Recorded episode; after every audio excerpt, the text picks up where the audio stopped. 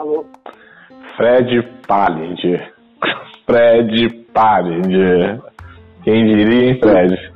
São Paulo. tá se tornando um, um senhor tão moderno agora, né? Cheio de coisas, Instagram, gravando lives e agora um podcast. Tá to... O velho tá moderno. O velho tá, tá, super moderno. Tô esperando agora o que vai ser o próximo passo para poder comprovar toda essa, essa modernidade, todo esse. É o futuro bater na porta, não é, Fred? É, é o futuro. É sair do tempo da, da, das cavernas, do pombo correio, e agora a gente está utilizando e-mail, WhatsApp, quem diria, né? Quem diria, Fred? É bom. Fred, obrigado por você separar um pouco do seu tempo para poder dar o ar da graça nesse podcast aqui. Eu prometo ser rápido, dentro da maneira, dentro do suficiente, dentro do possível, mas são muitas perguntas e muitos fãs, Fred. Ô, louco! Recebi muitas, muitas cartinhas. É, obrigado, João. Obrigado pela oportunidade. Muito bacana o, o, a ideia do podcast. Você sabe, que, você sabe que o podcast é preguiça, né, Fred? Que eu tenho de editar vídeo e eu não gosto de fazer live. Aí eu falei assim, fazer um podcast que é bem mais fácil.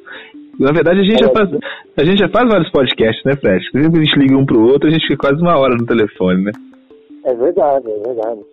É, diante da, da condição do tempo, né, que a gente acaba ficando sem, ainda mais agora de, de quarentena, o trabalho não, não para, né? Uhum. O, o, algumas coisas, né? Então a gente tem que estar também é, divulgando o trabalho e tudo mais. Você tá, tá se cuidando, Fred? Você está se cuidando? Você, você é um grupo de risco, né, Fred? Você faz parte do, dos, é, dos, dos, velhos cavaleiros sou, da falcoaria, né? É, eu sou, eu sou idoso, então eu tenho que tomar cuidado com. Então, eu sou alvo, eu sou alvo do, do, do vírus. Ah, aquele cara esquisito ali, vou, vou pegar ele. Ele, ele é propenso. ele é propenso. Quem, quem é falcoeiro tem duas chances, duas vezes mais chance de pegar o coronavírus, né? É. Justamente, é a mutação. Fred, vamos lá fazer algumas perguntas para você. Eu vou começar com a pergunta que não tem como fugir, né? Vai revelar algumas coisas como a sua idade e tudo mais, mas quando uhum. começou a falcoaria na vida de Fred Palindia? Olha só, hein? Bom, é...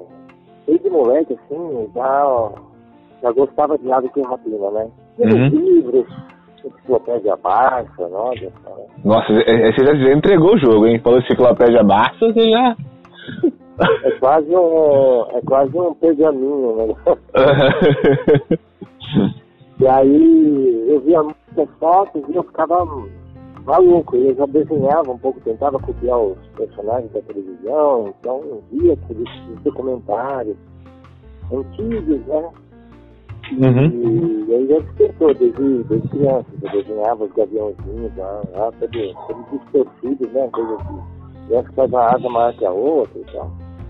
Mas aí a gente foi, foi curtindo. E a coisa mesmo saiu fora de controle quando meu cunhado veio de, de viagem e me trouxe um quiriquiri. Isso em 1984. Então já, prescre... já prescreveu o crime já, então. Oi? O crime já prescreveu, então. É, então, aí... Aí, daí começou, começou a, eu comecei a buscar material, não tinha nada, nada, nada, nada. Em 91 eu conheci um, uma pessoa que acabou virando amigo, ele também gostava de aves de rapina, e ele tinha um livro na verdade, uma, um xerox, né, uma fotocópia de um livro que a, a, que a maioria dos palpeiros conhecem, ou pelo menos os que estão sempre buscando literatura, chama é, Contos Portugueses Diogo Fernandes Ferreira, hum. de alguma coisa. Então a gente começou a devorar esse livro, né? ele, me, ele me emprestou e eu comecei a devorar esse livro, lia, lia de cabo a rabo nossa, um português muito difícil de entender, um português arcaico. Mas aí a gente foi né, conseguindo decifrar algumas coisas. E por ali a gente treinou. Primeira ave, né? E, e como a gente tinha todo o cuidado de seguir a risca, gente tinha medo de, de errar, né? Não tinha, não tinha material nenhum. Hoje em dia na internet você tem tudo, né? É. Naquela época era muito difícil. E logo em seguida eu consegui endereço daquela, daquela falcoeira da Escócia, a Hemaford, em 92. Aí eu mandei, eu já tava, eu comecei a trabalhar no SBT em 90, Uhum. já fazia desenho, já, tinha, desenhava e um amigo me, me apresentou lá para um pessoal. Eu fui fazer um teste, passei, comecei a trabalhar no departamento de arte. Uhum. Aí lá ao lado tinha um depa- departamento de viagens, e aí eu consegui o endereço da, do, do, do castelo, do Glen hotel, e mandei um e-mail para ela. Aí comecei a trocar figurinha, escrevia, meu amigo meu ajudava com inglês, e eu mandava fax, cara. Mandava fax, fax? É, Caramba. Muita gente tá escutando isso na fila. Tá, é um fax. e foi surpresa que ela responder assim? Você esperava que ela respondesse? Ela respondia, hum, demorava uns 4, 5 dias. Uhum. Ela fazia uma cartinha e mandava, e eu trocava uma carta daquela, sei lá, a cada 20 dias, um mês. Ela me respondendo. Aí um dia ela mandou um livro pra mim. O Caramba. Ice and Text, é, dela que ela fez. Mas lá, ela mandou pelo correio, né? Mandou pelo correio. Ah, tá. Aí eu fiquei louco, né? Uhum. Então, daí só foi, só foi crescendo assim, a, a vontade de aprender mais. É, conheci o Léo em 94. Aí ele me deu outro caminho das férias, que além das, da, da, das orientações dele, né, todos os, os as sugestões, ensinamentos, tudo. Mas tudo isso você morando em São Paulo, né? Isso, morando em São Paulo. Ele vinha, às vezes, para subir de Santos, né, para São, São Paulo. Uhum. E às vezes a gente conversava pessoalmente, tudo, ele mostrou capuz, uma série de coisas. E aí ele mostrou o, como é que chama lá, o catálogo da Northwood, cara. Não. Então aí começou, começou as pesquisas e tudo mais. E aí eu vi uma entrevista do Jorge Anfuso, cara. Olha aí, Jorge fiquei mais um. ainda. Jorge Anfuso sendo responsável. O Jorge Anfuso pode dizer que ele é quase um avô da falcoaria brasileira, né? Justamente, ele que, ele que que deu, deu um empurrão, né? Aham. no precipício e foi lá e chupou tua bunda. né? ah, vai logo ice bicho. Ele jogou o moleque arrebenteiro ali. Uhum. Eu fui lá, assim, na cara e na coragem. Eu fui lá conversar com ele, ele eu tava. Cheguei no aeroporto, ele tava batendo uns pregos ali numa, numa, parede ali de, de, de casa pré-fabricada. Ele me atendeu ali, aí ele disse, nossa, não se importa, eu vou trabalhando aqui, a gente vai conversando. Eu acho que eu fiquei assim. Eu fiquei lá uns cinco, seis dias. Então quando você foi, quando você foi lá, ele tava, ele tava indo no aeroporto, então, né? É, ele estava ele tava preparando a casa dele, Uhum. ia ser o, o- a, a sede ali onde eles iam viver do Guraoba. Entendi. Então ele estava mudando, ele tinha feito a mudança no aeroporto, e estava desmontando uma. desmontando e montando umas placas ali, né? E ele tinha feito um avião de cimento que estava secando. Não, uma cruz. Era para uma, uma capela ali perto. O Jorge Anfuso, além de ele ser um um dos primeiros falcões da América do Sul a trabalhar em controle, como Falcão Peregrino, Uhum. ele, ele sempre fez muitas coisas, ele é, construía do nada, assim, do zero, quer dizer, é, carro de corrida, é, carros normais de, de passeio, construiu trilha, construiu barco. Ele fazia? Ele, é. ele fazia, ele comprava os materiais, ele fazia os cálculos. Caramba. E ele construía. Então eu ficava maravilhado com o tanto que esse homem é, tra trabalha até hoje e assim não perde tempo. Ele vai atrás, ele olha, ele pesquisa, ele faz, ele faz lá os cálculos e começa, começa a, a, a construir. E às vezes não tendo dinheiro, assim, ele vai correndo atrás. Uhum. E eu, eu vendo tudo aquilo ali, depois eu vi um, um falcão peregrino cassino na minha frente, depois ele me levou lá pra casa dele e tal. E eu vi a Patagônia, que é um falcão peregrino, acho que é um dos mais velhos dele lá. É, forma pálida, né, que é o Krenborg. E aí eu fiquei louco. Nossa, um falcão peregrino.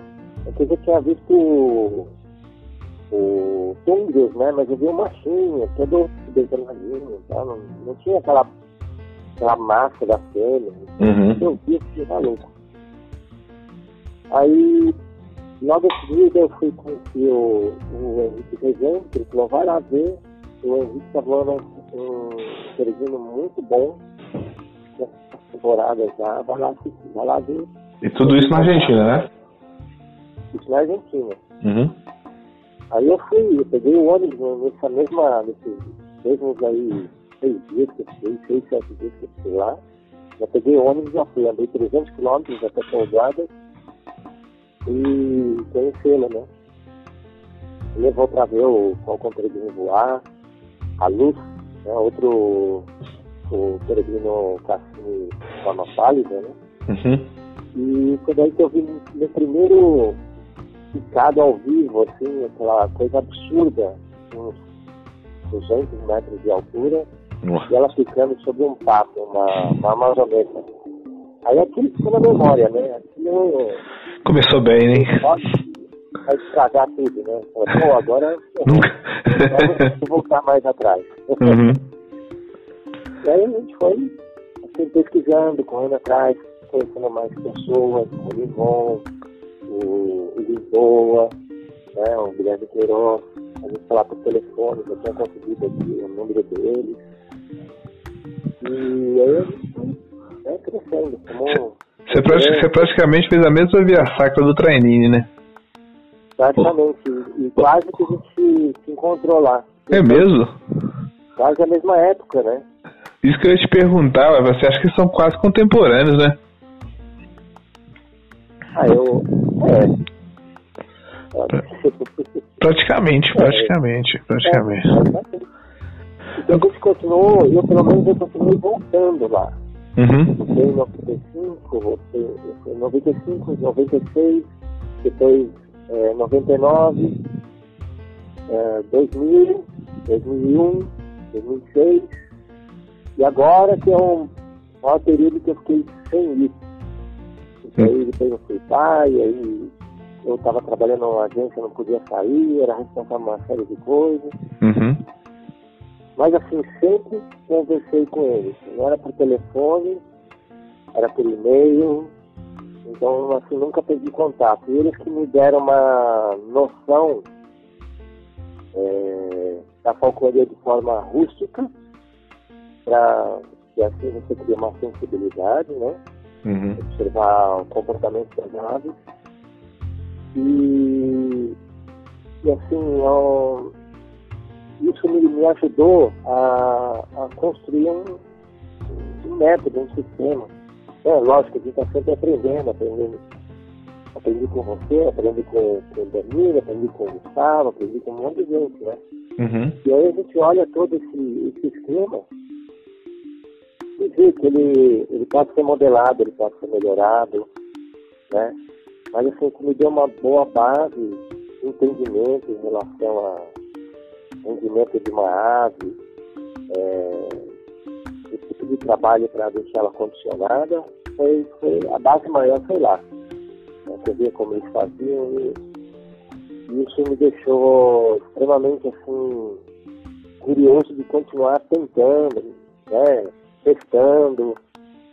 E lá eu, nossa, eu, eu gosto muito deles, a gente meio que é, eu considero eles como uma segunda família, né? Ô Fred, e nessa época você já, já desenhava assim, você já era fodão, cara? De desenho? Uhum. É, eu, eu já desenhava Aves de Rapina desde, desde 88, 87, mas eu não tinha, eu tinha, eu entendia um pouco, Uhum. é, é, morfologia, no caso de plumagem, de, de espécie, né, separar uma espécie da outra. É, mas aí eu comecei a me interessar mais depois que eu fui lá. Uhum. Comecei a, a, a pensar, poxa, isso aqui é o que eu, o que eu quero, né? O que eu quero, eu quero estudar isso, eu quero trabalhar com isso. Quero entender esses bichos, eu quero saber o comportamento, ecologia, eu quero saber tudo. Em 89, eu trabalhei em Gola São Paulo como assistente de biólogo. Então eu conheci o diretor, que era na época da Saliba, né, trabalhei no departamento de répteis. Na, uma das primeiras estações minha era, era uma serpente. Uhum. Né? E aí eu conheci muitos é, biólogos ali. E eu conheci um senhor chamado Werner Pokerman.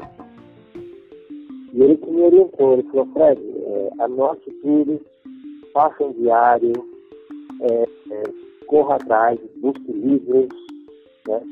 Ele até me falou, ah, nesse momento a biologia não está em alta. Para você manter as suas pesquisas, né, matar suas curiosidades, ir lá, correr atrás, você tem que fazer um, tem que ter um trabalho que te remunere bem. Aí, logo assim, eu entrei nesse trabalho do, do SBT e eu comecei. Aí eu pude viajar em outros lugares, né? Mesmo assim, eu não deixei de, de manter contato, né? Com os zoológicos, Uhum. é, eu ia na casa do, do, do Fernando, almoçava lá, conversava com ele, conheci outros biólogos da, das antigas também. Aí eu conheci 2002, 2000, 2002 um senhor alemão chamado Rolf Grandsal. E aí completou o ciclo. Né? Ele que me ensinou a observar as aves de uma forma geral, de uma forma completa. Né? Começou a me dar mais é, ferramentas para poder trabalhar. Uhum. Era um senhor assim fantástico, que sabia de tudo.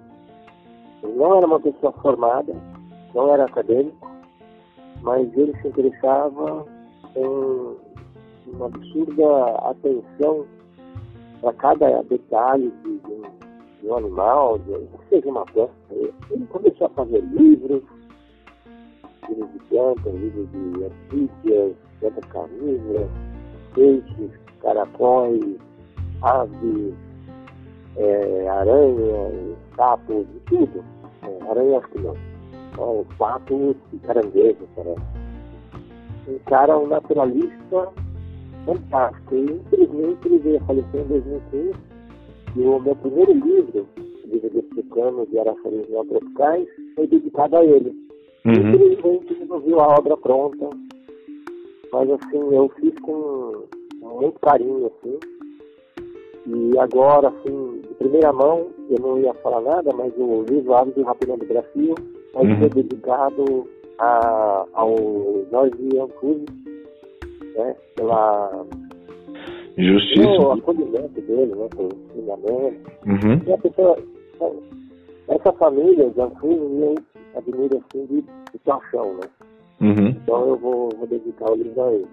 Pô, bacana, Fred. Bacana mesmo. E o livro já tá com a previsão aí de pra quando? É, o livro, é, estou finalizando algumas tranças, é, vou iniciar outras, mas já falta bem pouco. E acredito que dependendo né, se a gente sobreviver ao coronavírus,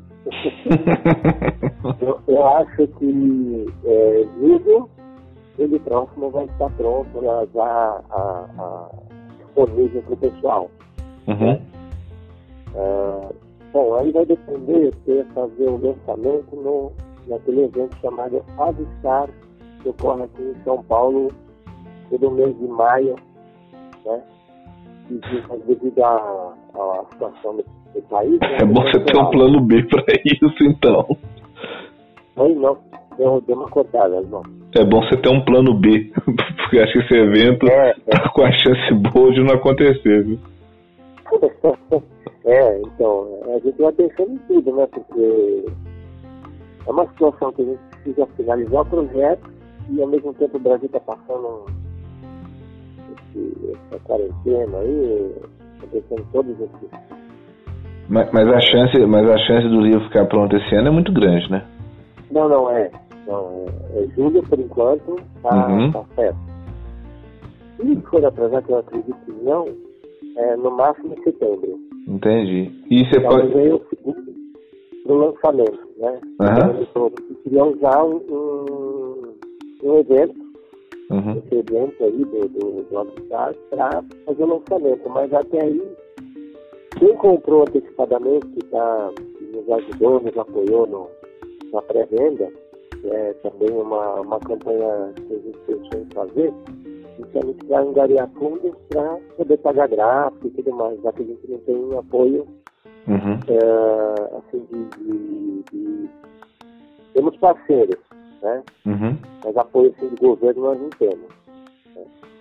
Então, aí essa parte da pré-venda está nos ajudando a, a, manter o projeto, a, a custear a parte da impressão. Tem patrocinadores aí é, querendo nos apoiar e tal, mas assim, a parte maior ainda está, ainda, é, ainda depende da, da pré-venda e de, de acessar um patrocínio ou outro, né? Mas, por exemplo, quem estiver escutando, aí, tá. quem estiver escutando aqui e ainda quiser apoiar de alguma forma, ainda dá tempo, né? Tá, dá tempo, dá tempo. Ah, é, o pessoal que quiser reservar, é uma forma de apoio, né? Também. Uhum. É, ainda dá tempo, ainda a gente está tá, tá fazendo as reservas, é só fazer o depósito, enviar comprovante e o endereço. Aí a gente inclui na lista, a pessoa já tem o livro garantido, né? Ah, que nos ajuda. Sim, eu vou colocar na descrição lá, no, vou colocar o podcast, essas informações e coloco seu contato também para né, facilitar, porque apesar de você ser um cara super famoso, você é um cara um pouco inacessível, né? um pouco inacessível. Agora, o Fred, fazendo qual que é o programa de fofoca, tá? Pedir alguns detalhes aqui. Uhum. Você pode revelar, Fred, quantas espécies mais ou menos vão estar descritas no livro? Ah, olha, o, o livro ele vai, con ele vai conter as espécies diurnas, né? Uhum. Gaviões, falcões, águias urubus. Sim. Vai ter urubu também, cara? Urubu também. Olha aí.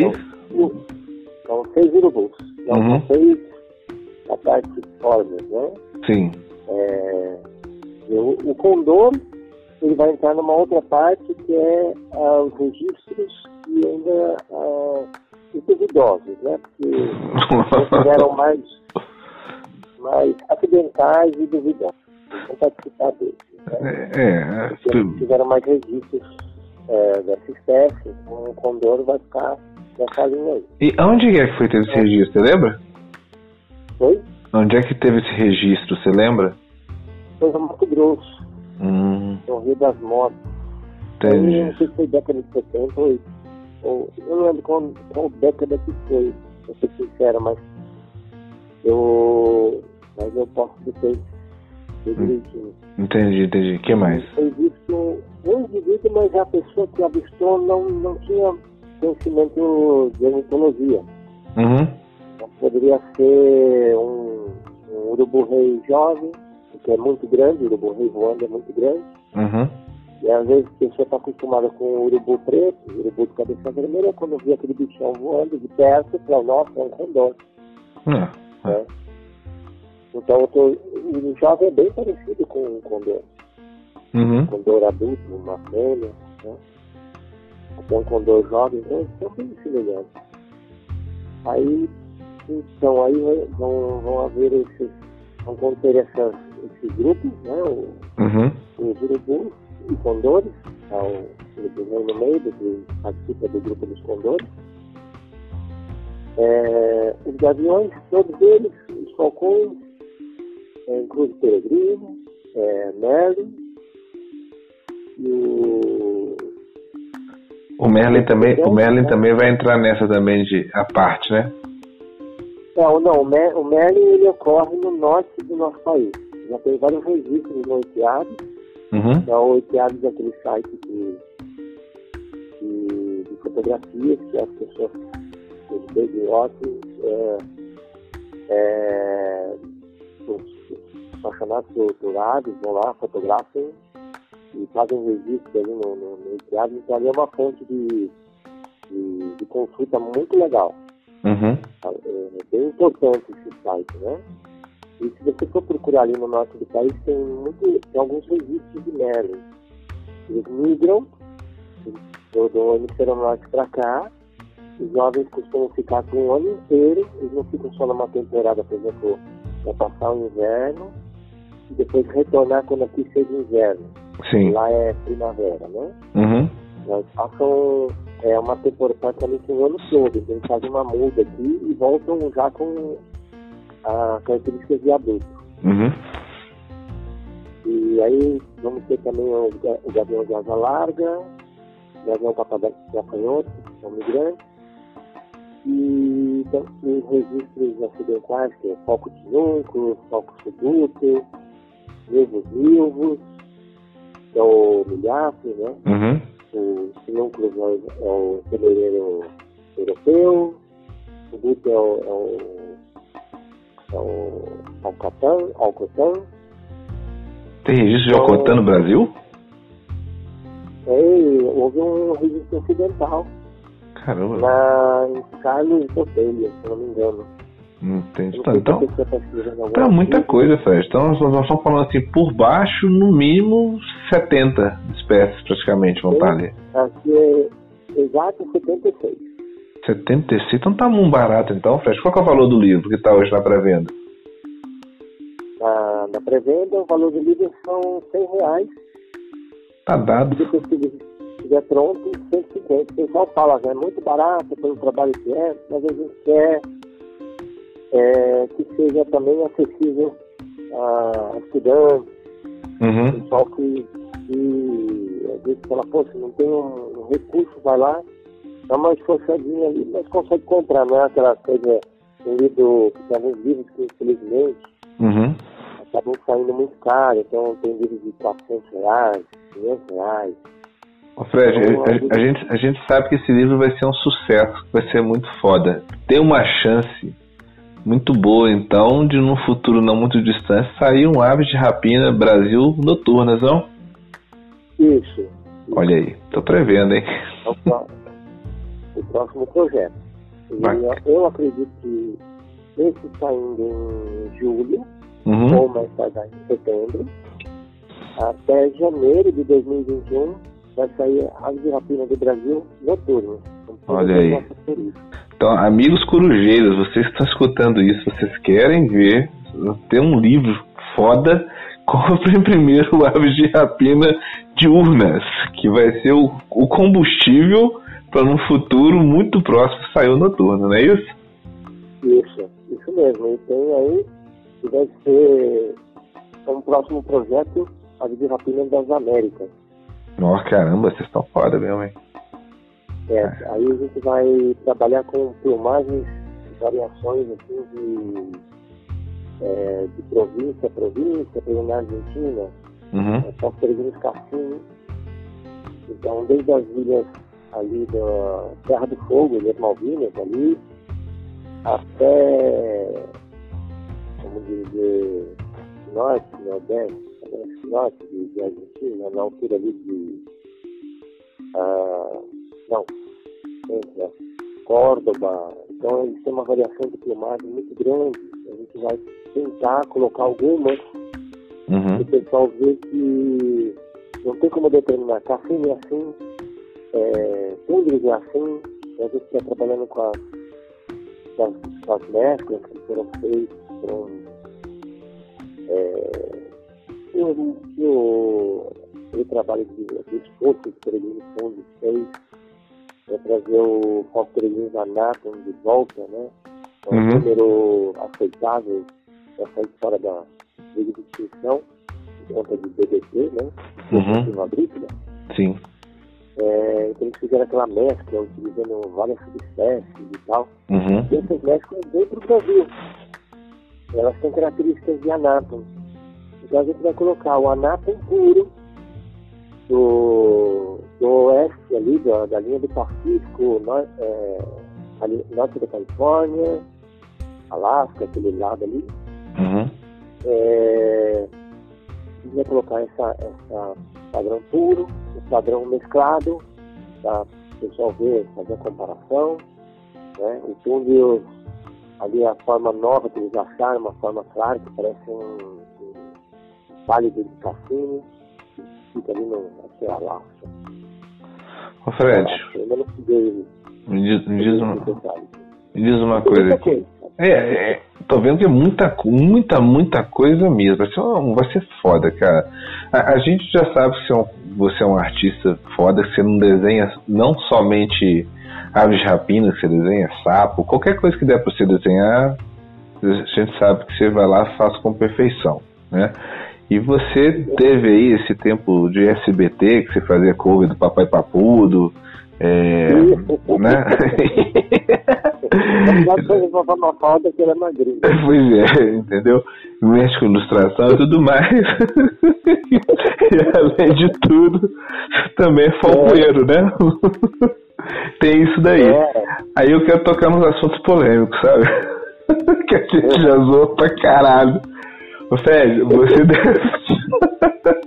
você deve ser hoje o tutor com o maior número de aprendizes no Brasil, né, cara? Vira e mexe. É, é, você, você é cheio de Jon Snow aí. Vira e, mexe, vira e mexe aí. Mas e aí, você aprendeu com quem? Mestre Sete Pard. Aí você falou, mas você conheceu ele? Não.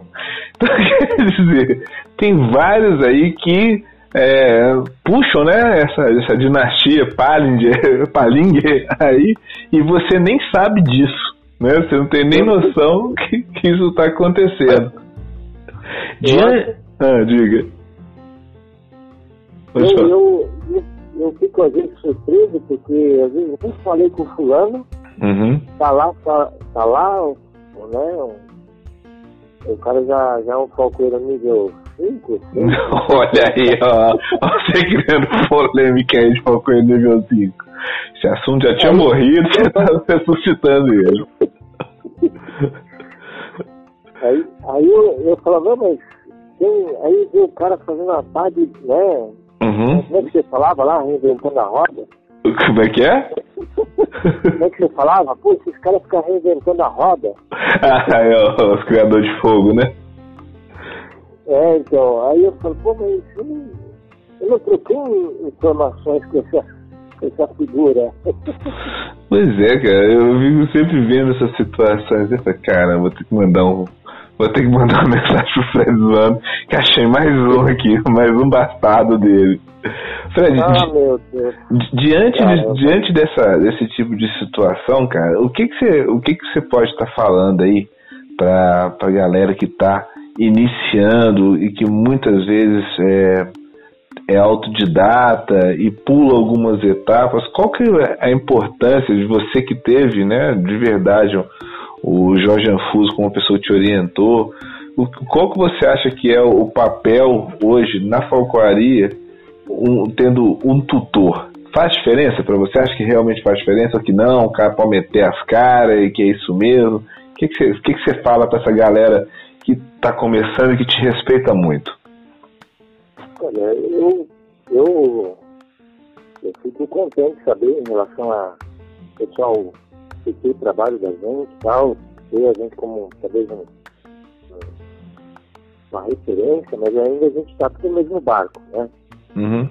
A questão é o que, que, que, que é necessário? Ter um, um tutor que se disponibilize a, a ajudar. O que, o pessoal tem que ter em mente? Eles vão ter que é, entender que folclore não se aprende por meio virtual. Uhum. Você pode estudar. Agora, você querer ensinar fica difícil. Porque por mais que você se expresse, você acha que a pessoa do outro lado do WhatsApp, ou do e-mail, ou de um, uma videoconferência, está entendendo o que você está falando e vai fazer de acordo. Sim. Uhum. Ah, é muito importante que a pessoa quer aprender folcloria. que Realmente viu que aquilo ali tem a ver com ele. Uhum. Pegue o carro ou pegue o ônibus, vai até o tutor, veja o dia a dia dele, veja as dificuldades em campo, veja a. Porque até para a gente que conhece um pouco, né, João? A gente sempre se depara com, com surpresa. Fala, putz, olha, aconteceu tal coisa e agora o que eu vou fazer? Vai lá, Uhum. tenta intermediar e resolve. né? Eu acho que acompanhar uma pessoa na medida do possível é importante. Porque é, é impossível você saber folcloria, aprender folcloria, lendo livro, e aquela experiência assim, ah, eu li o livro, tem 10 anos que eu estou estudando, eu sei treinar. Meu, piroca mais embaixo, não é bem assim. Uhum. Por mais que a gente explique, tente ilustrar, mostrando. é, eu faço um desenho, ó, amarra assim, faz assado e tal. É, você imagina que a pessoa faça certo, vai entender. E nem sempre é assim. E folcloria, se você não se desdobra e vai, vai ver como é feito, né, se interessa, fotografa, filma, grava, leva um caderno para escrever.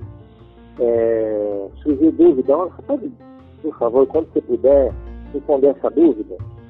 Porque às vezes eu acordo de, de madrugada com barulho do, do, do celular e vou ver, tem um cara me perguntando duas horas da manhã o, que, que, ele faz, porque o peso dele mas ele achou que tinha que fazer tal coisa, aí ele não deu, ele achou. É coisa que o pessoal repete muito, achismo. E, e nem é culpa do fuso horário, né? Não é nem culpa do. do é, complica a vida do, do- a pessoa que está tentando te orientar, você cometendo os erros em relação à tua ave, você não entendeu é, como a coisa funciona, porque não é fácil, é, é, é dispendioso, porque a ave não, não é barato. Eu até acho bom que não seja barato, Uhum. que as pessoas se esforçam para comprar Uhum. em algumas espécies. É, equipamento de telemetria não é barato. Então, assim, você tem que se dedicar é, em tempo integral, estudando, é, convivendo. E, e senão você não, não vai chegar onde você quer. E aí você se frustra, aí você começa a. É, aquele aqueles grupinhos, né? Um fala mal do outro, aquela coisa toda babaca que não, não leva nada. Então, Agora, ô Fred, voltando aqui para a questão do- dos aprendizes, do- é, vou nem dizer aprendizes, os curiosos, tá? Você acha que falta é tato e bom senso na grande maioria das vezes? Por exemplo, o cara te fazer uma abordagem para você uma hora, duas horas da manhã, é um pouco de falta de bom senso, não é? é falta de bom E senso. o, ca- e o cara acaba perdendo um ponto ali, não é? Ele perde um ponto, porque ó, ele está te incomodando. Vamos dizer que é, você vai lá, você. é, eu conheci o Jorge Anfuso. Uhum. Eu chego lá 4 horas da manhã, batendo palma. Ou vim aqui aprender falcoaria. Sim, sim. Então, naquela época, eu, eu cheguei num horário que eu sabia que ele não estava almoçando, não poderia estar dormindo, tá fazendo a festa depois do almoço. Cheguei lá trabalhando ainda fiquei, olha, a hora que você puder me atender, eu vim aqui falar sobre folcloria, eu gostaria de ter Uhum. alguma noção e tal, foi tudo humilde, né? Eu acho que essa questão, isso que eu falei do ambiente virtual, Uhum. a pessoa manda às vezes mensagem, é, pô, duas horas da manhã, ó, responde quando você puder, mas ó, tal coisa, tal coisa, tal coisa, manda 200 áudios. E assim, e você acaba, você acaba, acorda cedo, é, faz a, a, a sua rotina e vai trabalhar. Aí você vai responder só 6, 7 horas da noite. Uhum. A pessoa acha ruim você. É, sim. É isso que eu te falar, parece que existe uma certa obrigação, né? Assim, de quem já é falcoeiro, tem experiência, tem uma obrigação moral, né? De da hora que a pessoa quer. Não é isso, mais ou menos, cara? Sim. É, eles acham que é assim. E eu, eu acho que do mesmo jeito que eles escolhem o tutor, o tutor escolhe o, o, o aluno, o iniciante. Eu falo assim, ó, deixa eu ver você. Não, não, você, eu não vou poder te atender. Mas por quê? Por causa disso e disso. Então, então vamos, vamos lançar a campanha aqui. Se você manda mensagem fora do horário comercial, você será bloqueado e não vai receber nenhuma ajuda. Tenha o mínimo de bom senso, porque isso é, eu achava que era só comigo, Fred, que rolava isso. Só que o que não, acontece, não. né? Eu tenho insônia, então assim, eu acabo vendo. E eu fico de cara, eu faço assim, pô, o cara é fuso horário, não que eu vou ver, ah não, cara de Belo Horizonte, de São Paulo, mesmo horário que o meu. Perdeu a noção, Fred. Puta isso, merda. isso é, eu acho assim, desrespeitoso, uhum. porque é, a pessoa tem uma vida, ela não está ali no vácuo, ela não está é. boiando ali, não é, ela não é um arquivo de computador, eu vou acessar e vou ler esse livro. Uhum. Vou, vou acessar o Fred, vou acessar o João. O cara lá tá, tá no, no, no meio da Matrix lá. Eu vou acessar o João, vou perguntar tudo sobre é, voo de, de, de águia chilena. Uhum. Aí o cara vem e manda um, três, dez páginas de, de, de Word com pergunta. Pô, meu, você tem vida própria, você tem filhos, você tem trabalho, tem o manejo das suas aves, né? Você não, você não tá à toa. Então, a pessoa bom senso. Por isso que eu falei, uhum. o interessante é acompanhar a pessoa ver o dia a dia, ver que é difícil, ver que é trabalhoso, e, e no momento que está incomodando, falar, agora eu não posso atender. Volta, ó, uma hora eu tô, eu tô livre, eu vou ter uma meia hora, 40 minutos pra gente poder conversar. Uhum. Porque, porque senão acaba, parece que. É, é, então, isso que você falou, que a pessoa acha que você tem obrigação de, de ensinar. Né? De, de, de, ensinar, você ensinar ele a hora que ele quer, e aí se você fala assim, mas eu cobro, mas nossa, mas você cobra que eu não faço por amor, então a única coisa que eu faço por amor é, é com minha esposa, né? Caramba! Entendeu? Entendi. Ou eu faço por amor eu apanho, entendeu? Ô Fred, assim, a gente já se conhece de, uma, de longa data, né? Já tem um bom tempo. Eu, eu percebo que você é um cara que, que sofre muito porque você tem uma dificuldade muito grande de dizer não para as pessoas. Eu lembro que a gente já estava no campo, ou então fazendo alguma coisa importante assim, alguém vinha, te mandava uma mensagem, aquela coisa toda, você parava, né, cara, pra poder atender. A gente ficava olhando com aquela cara assim, porra, Fred, agora, sério mesmo, você vai ficar dando moral nesse é. horário, cara. Isso aí. Isso era... Hoje em dia eu não faço mais isso, mas. Hum, é. hoje em dia. Eu tô, parando bem, porque eu, eu aviso, estou bem ocupado por causa do projeto. Uhum. Aí tem, continuo tendo, tendo as aves, né? O, o, o, o meu temerário peruano vai para a terceira, terceira temporada. Uhum. Já está voltando da moda. Então, aí eu quero conciliar, tentar conciliar livre e renda. E, e, como é que é esse choque, Fred? Porque quando você recebeu o seu, seu peruano, como é que é o nome dele mesmo? Hum? Qual é o nome do seu femoral? É Mig? Não, né? Ah, o nome, uh, nome que eu batizei ele? É, qual é o nome dele? É Maverick. Maverick, isso, Mig, se eu tirei porra de Mig. Então, quando, quando o Maverick chegou, você teve acesso, posso estar falando bobagem, mas um dos melhores campos de falcoaria que você teve oportunidade de voar, né? Eu, eu que... nunca vi melhor. não vamos falar o nome para não termos visitas indesejadas. Mas aquele campinho não, lá, né? Não vem, vem como um bando de, de MST. Tomar. vamos tomar nosso campo. Então, mas é. depois é, de um tempo você voltou para São Paulo, né? E como é que é isso, cara? Como é que o choque que tem de, de voltar assim para civilização e não ter um campo tipo aquele à disposição, cara? Como é que você está trabalhando com isso, seu psicológico? É, eu tive que, que pegar carro e me deslocar para outras áreas.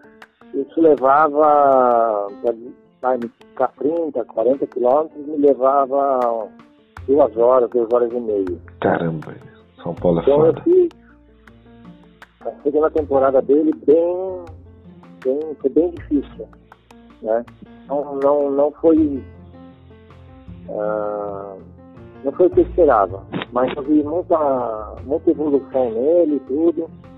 Ele, ele, ele teve uma primeira temporada nesse campo, nesse campo, né, no campo dos sonhos.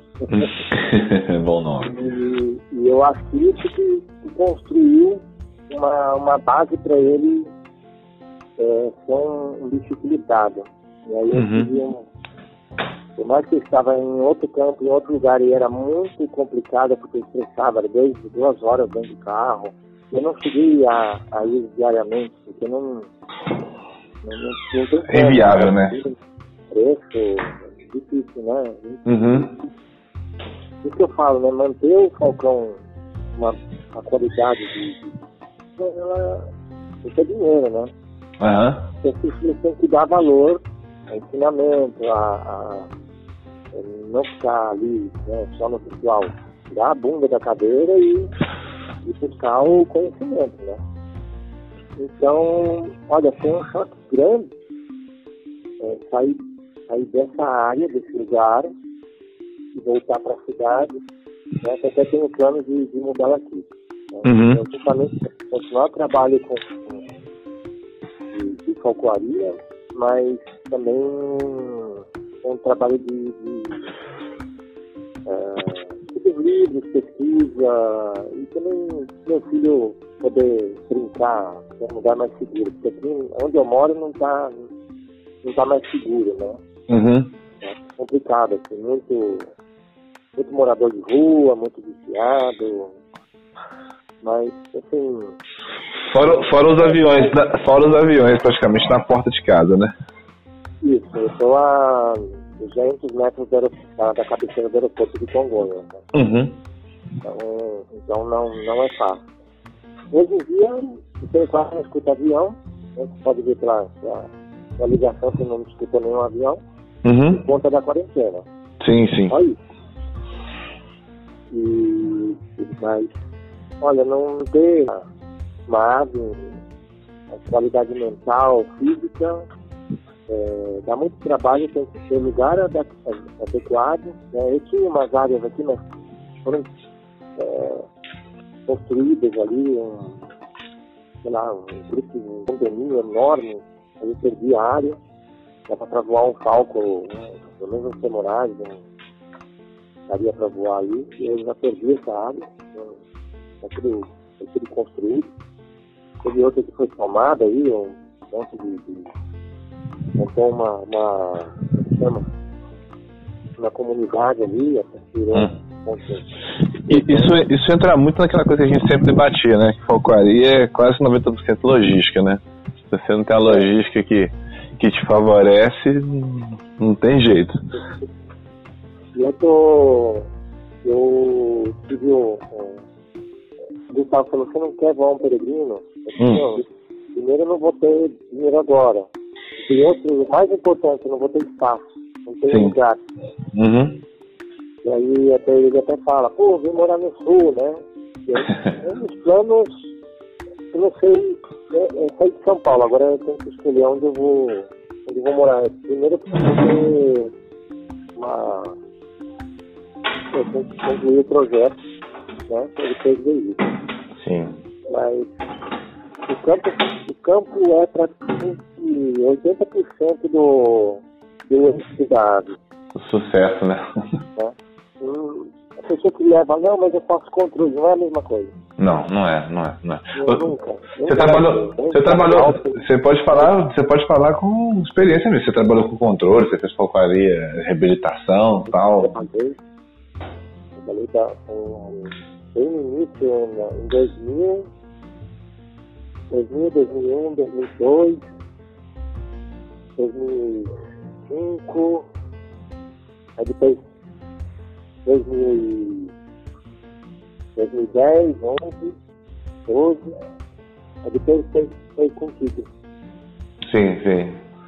É, então você, aí... você sabe bem do que você está falando, né? Oi? Você sabe muito bem do que, que você está falando, né? Sim, sim. Aí eu, eu peguei, peguei uma, uma montei uma, uma ideia na minha cabeça por conta dos, das várias oportunidades de poder trabalhar com isso, uhum. é, das dificuldades de, de cada lugar e, e, e, olha, não, não, não, é, não é a mesma coisa. Não, não é mesmo. No campo. Uhum. Com, com certeza ali é, gente vai usar um alto femoral ali no peruano, no controle, você está perdendo pelo menos 60, uns 40% da, da capacidade social dele em, lances uh, que não, não vão mostrar um, a velocidade real dessa ave, né? A, o potencial dele, né? A, a, viagens, né? a, a manobrabilidade. Você vai perder, você vai ver pouca coisa. Uhum. Mas no campo de controle, por exemplo, de área cultivada, aí a história muda. É, tudo muda, né? Eu, eu vou nem te... Real. Eu não vou nem te perguntar, Fred, se ainda tem alguma ave que você tem vontade de voar, porque é lógico que você tem, que todos nós sempre temos, né? Mas dentro da realidade aqui, de, de, que é possível, assim, pra gente, assim, qual que é a ave que você ainda não trabalhou e que você tem vontade ainda de voar, cara? É, eu tenho, eu tenho uma vontade bem grande de, de experimentar um, um açor. Uhum. Eu já tive, uma, eu já tive uma, uma boa noção, eu gostaria de ter outras, né? Uhum. Com o bicola. Sim. E eu fiz dois imprints e ficaram muito bons. Né? e, e com a cauda inteira. Ah, essa, aí você ganha medalha, né? Você manter a cauda inteira no bicola. Mas imagina uma paranoia. Hum. A, a cauda desse bicho inteira. Uhum. Eu consegui, até o final da temporada, a cauda sem quebrar uma pena. E, e me fala uma Mas, coisa aqui, Fred. Tá o bicolo realmente entra naquela categoria que é ave de aposentado? Que o cara tem que estar. Tá para poder fazer aquele imprint bacana, o cara tem que estar tá ali pelo menos seus próximos 40 dias aí, dedicação exclusiva, ou não, Fred? Não, não é isso aí? Olha, é, eu, eu, experimentei, é, isso aí é uma, uma questão interessante, porque hum. eu experimentei fazer um sistema de, de imprint social utilizando a janela de, de aprendizado de cada fase, enquanto ele crescia, né? Então eu, eu ia lá numa uma câmara de cria, eu ia lá dentro, é, deixava comida sem ele perceber e ele foi crescendo, vendo só o que estava para fora da janela. Aí quando ele estava já voando com as penas secas, é, antes eu ofereci capes mortos. Então ele pegava, sapateava em cima dele, sabe quando ele fica crescendo? Passando uhum. pata e tal, tentando abater. Uhum. Aí eu esperava ele depenar, abria, é, a hora que ele terminava, eu abria com uma tesourinha a codorna ou o pombo, a, o, é, mostrava o músculo peitoral com o coração, fígado exposto, e ele começava a comer e eu me afastava. Né? Esse processo é, me, me ajudou na questão tanto em relação a manejo. Uhum. Quando ele estava. Aí, quando ele, aí sim, quando ele chegou na, na, na, na fase das cenas estão secas, ele já tem mais ou menos um mês que ele ficou as cenas, eu retirei ele da, da, da Câmara, uhum. quitei e comecei a, a levar ele nos lugares. Aí ele meio que completou o amansamento. Uhum. É, uma coisa que eu percebi é que eles têm uma, uma vaga lembrança.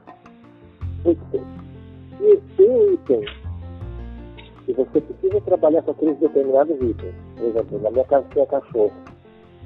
Aí esse meu cachorro, ele ficou fora de casa uma semana porque estava é, tendo um tratamento. Uhum. Aí quando ele voltou, o Gabriel já não reconhecia mais o cachorro. Ó. Ele, é, e ele ficava tomando sol no quintal, e o cachorro deitado do lado, e o gavião olhando, um bicolor macho, né? Uhum. Olhando e não ligava o cachorro. O cachorro ficou fora uma semana. Quando ele voltou, ele não reconhecia mais o, o, o cachorro, ele estranhou. Mas depois acostumou, né? Então, assim, todos os itens têm que ser sempre apresentados é, nesse momento, todos os dias. Todos, os dias fazendo a mesma coisa. Mas, mas esse, no caso, então, é você acha que pode ser positivo, Fred? Por exemplo, se você errar com ele, é, já que ele tem essa- memória, assim, ele pode então, te perdoar, vamos dizer assim, para você ter uma nova tentativa? Pode, inclusive, é, eu fazia a troca chamando ele no punho com um pedacinho de carne. Uhum. Assim, eu fiz esse, esse processo durante uma semana. Depois eu parei de botar a carne, só mostrava o punho. Ele pulava, ele sabia que ele tinha punho, mas não sabia por quê. Uhum. E fixou. Então, quer dizer, ao invés de puxar no, no mato, pegar ele pela, pela jazz, fazer com que ele suba na luva com medo que ele saia voando, né, que eu já vi muita gente voando a Denise, né, que é aquele um gavião europeu, desse jeito, né, tomando cuidado para que ele não saia voando, porque ele ficava assim, né? não, eu só ficava a mão da onde eu estava e pulava na luva. E ficava olhando para mim, procurando a, a, a, o próximo lance. Para essas coisas, é você buscar situações que depois é, você dá um estímulo. E depois tirar esse estímulo, ele grava como, como uma, uma situação normal. E aí Uhum. você consegue ir adiante. É, é, a maioria dos desafios são assim.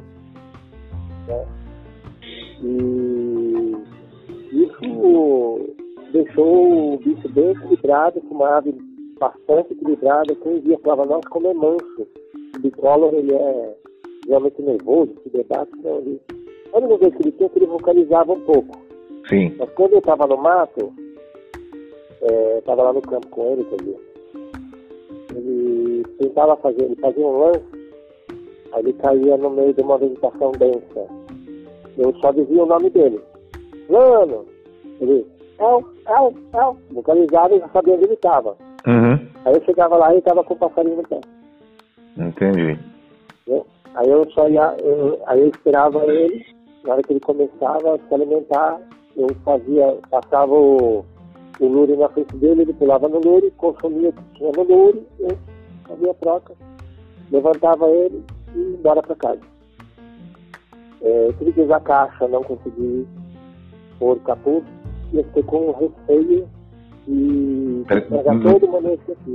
Desculpa, não entendi. Você, você não conseguia colocar dentro da caixa? Não, eu, não consegui colocar capuz, né? Uhum. E, mas ele ia muito bem na caixa. Ah, tá. Entendi, entendi. Mas isso, você acha que foi uma característica desse indivíduo ou todos você teve essa mesma dificuldade? Não, não, eu não. Eu perdi o, o período de apresentar Hum. Eu não tinha capuz na medida. O machinho de bicolor é. A cabecinha dele é um pouquinho maior que um Parvelli. Uhum. Então eu não tinha capuz desse tamanho. E aí era uma, uma dificuldade. E aí eu, para não ter, eh, não perder ou, ou, ou evitar alguma coisa, tem que trabalhar com a caixa. Uhum. E a caixa foi sensacional, assim, é, foi super tranquilo, né, para transporte, tudo. Só que a caixa tem que ser totalmente vetada. Também, é, tem que andar com um carro com ar-condicionado e tudo mais. Uhum. Mas é excelente, porque o gavião ele, ele vai mais a, a cauda na tua casa do que no campo no transporte. Então, se a caixa for bem feita, ele não vai se bater. Uhum. Mas é, foi uma ótima experiência. E eu tenho essa. Eu gostaria de tentar com, com a sua raça, diferente talvez um ibérico ou um macho, um macho da, da o nome da substância, mas é aquele o alemão. Mas não sei, vamos ver, isso daí vai ser para anos mais. Você lembra daquele quadro, você lembra aquele quadro do SBT, Porta da Esperança? Ah, eu escrevi carta para lá. É? Você viu que é um açor? É. Não, eu, eu, quando eu tinha 11 anos de idade, eu escrevi uma carta para lá pedindo um Falcão Peregrino. Ah, você é de sacanagem, Fred. Sério mesmo? Verdade. ah, puta merda, cara. Pra você ver a doença. eu tô, tô, te imaginando você na porta, o Silvio Santos falando, abre a porta! Vamos abrir a porta, você acaba de ganhar o Falcão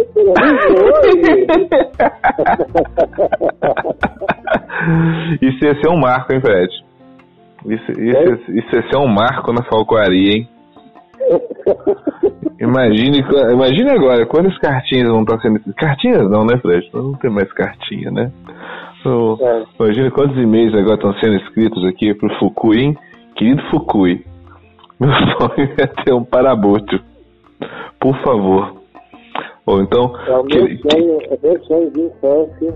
Uhum. Que, que eu pudesse me brindar com um parabútil, pois eu sonho com essa ave todos os dias e já fiz todos os equipamentos. Eu cortei o, o sofá da minha mãe, ela brigou comigo, mas.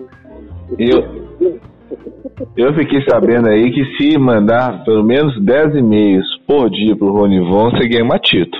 Eu não sei se é verdade, mas eu acho que vale a pena tentar, né? Hum, é. Eu acho que, acho que vale a pena. Vai, vai que viu o Ronivon tem um coração bom, né, Fred? Ah, sim. Não sei onde é que tá o coração dele, mas diz que é bom. Na verdade não é tão bom assim não, porque até pouco tempo atrás ele quase morreu, né? Teve um infarto aí. Então nem o coração é, dele tá. Nem o coração tá, tá muito bom é, assim não, né? Muita gente pendurada no coração. Ô Fred, isso estava até com uma conversa que a gente estava tendo uns dias atrás, a gente tá falando do, é.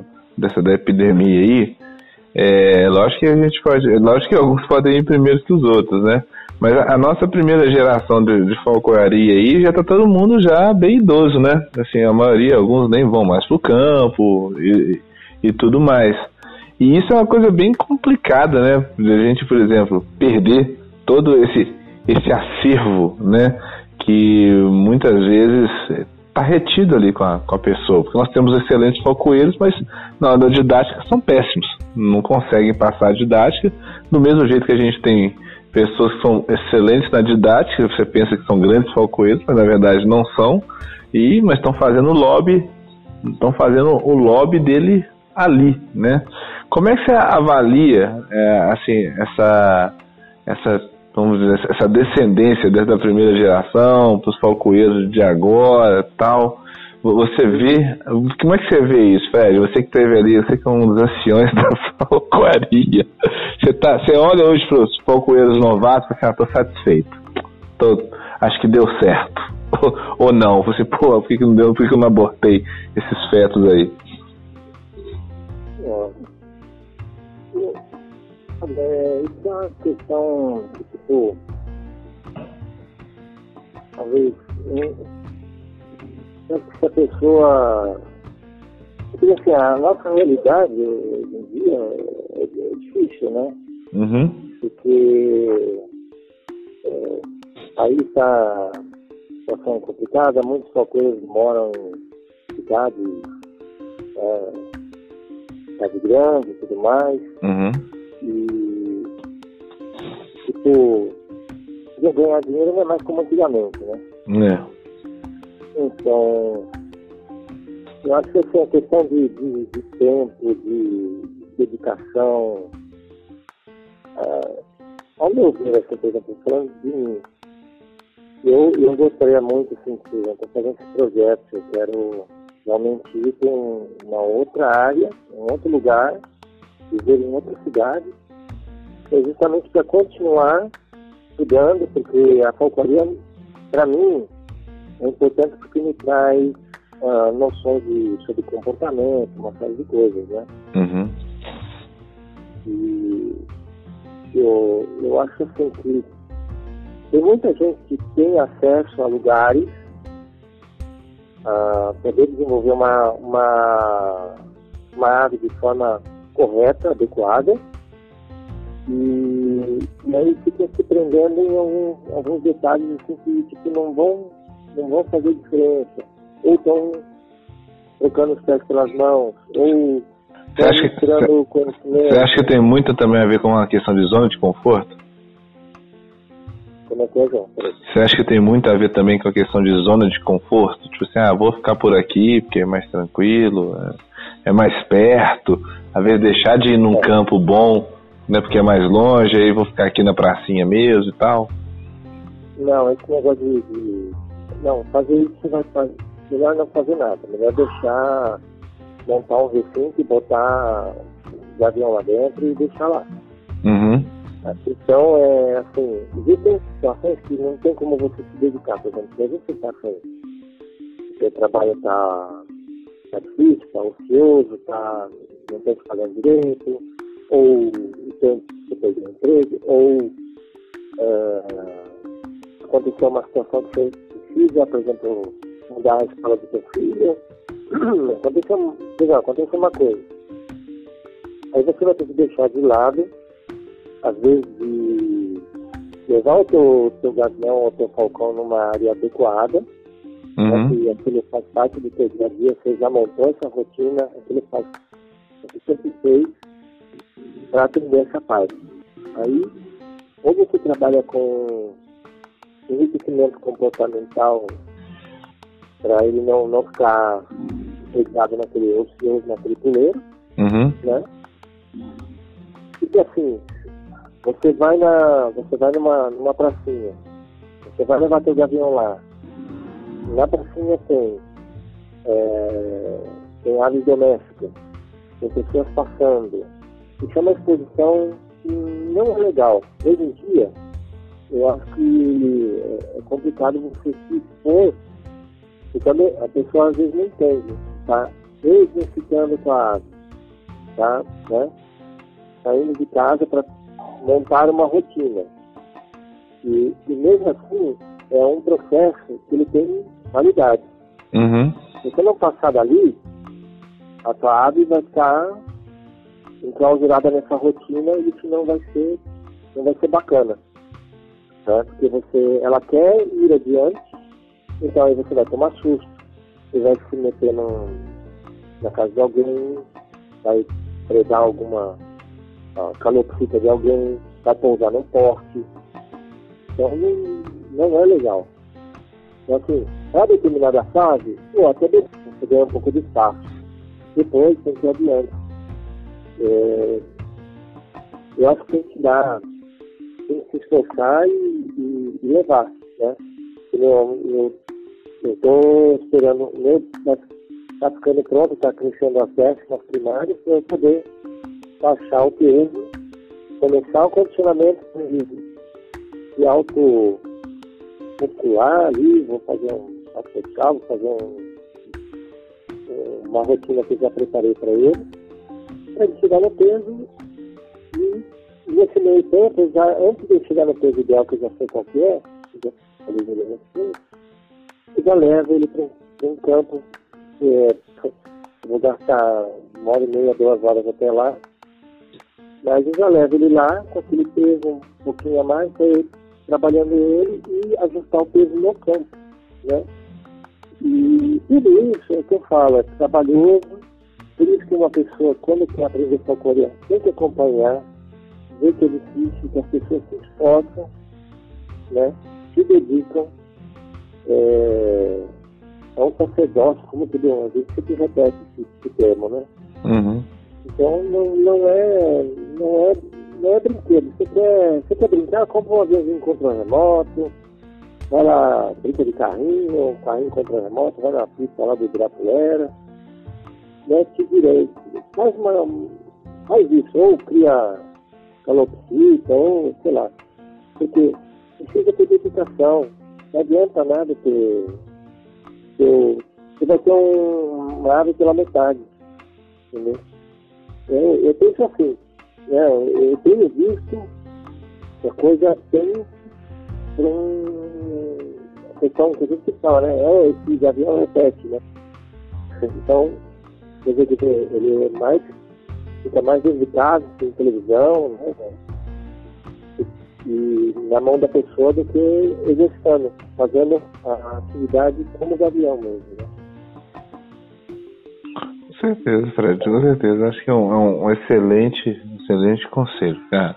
Queria te agradecer por todo esse tempo aí que você passou agora nesse podcast. Eu tenho certeza que muita gente, quem for esperto, vai pegar essas palavras suas e vai colocar em prática, tá?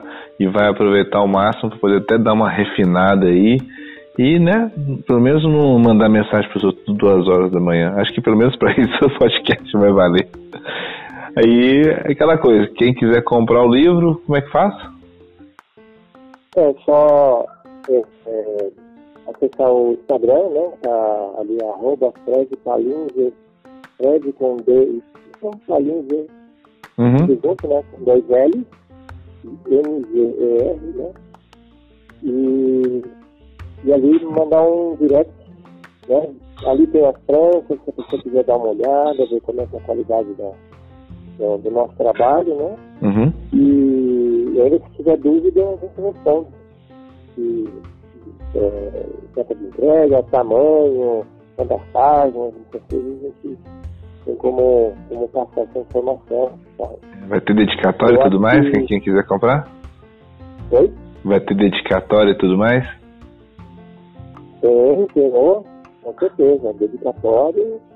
E vai, vai ser escrito à mão, bonitinho ali.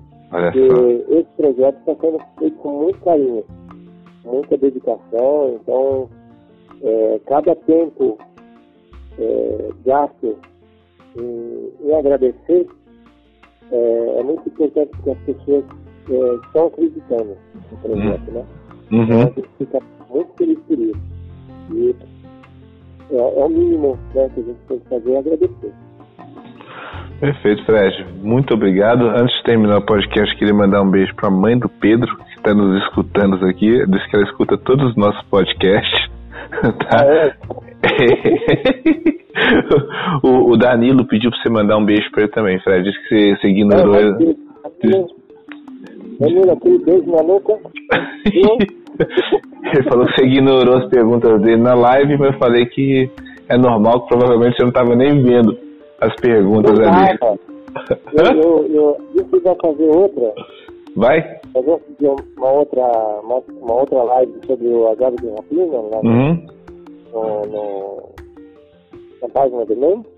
Sim, sim. E, e aí antes, na segunda, a gente começa com uma enquetezinha, ver que o que o pessoal quer que eles querem discutir, que querem conversar, a gente elege uns, uns alguns itens ali para comentar e a gente faz outro, né? Ok. E eu garanto que eu vou, vou tentar me empenhar melhor. Foi a minha primeira live e ainda a conexão estava muito complicada porque o Instagram estava congestionado. Uhum. Então eu não, não conseguia me conectar direito, não conseguia ver pergunta. Mas assim, foi, foi melhor do que eu imaginei. Não, O pessoal realmente eu fiquei muito agradecido de o pessoal ter, é, ter participado, né? Ter algum tempo para ir lá prestigiar, né? com certeza, meu amigo, com certeza. Fred, obrigado por tudo aí. Beijo nas Obrigado, crianças. irmão. Obrigado mesmo, cara. Isso, você sabe que aqui é. Tamo junto, né? Tamo junto. Um abraço, Fred. Ah. Um abração, viu? Obrigado pela oportunidade. Um abraço a todo mundo. Saiba que seu quarto tá lá, tá? Intocado. Ah, tá ali, né? É. Pô, quando o Falcão estiver pronto, eu, eu, eu vou dar um alô aí. Então, beleza, Fred. Um abração com Deus, cara. Obrigado, João. Valeu, um abração. Fica bem aí.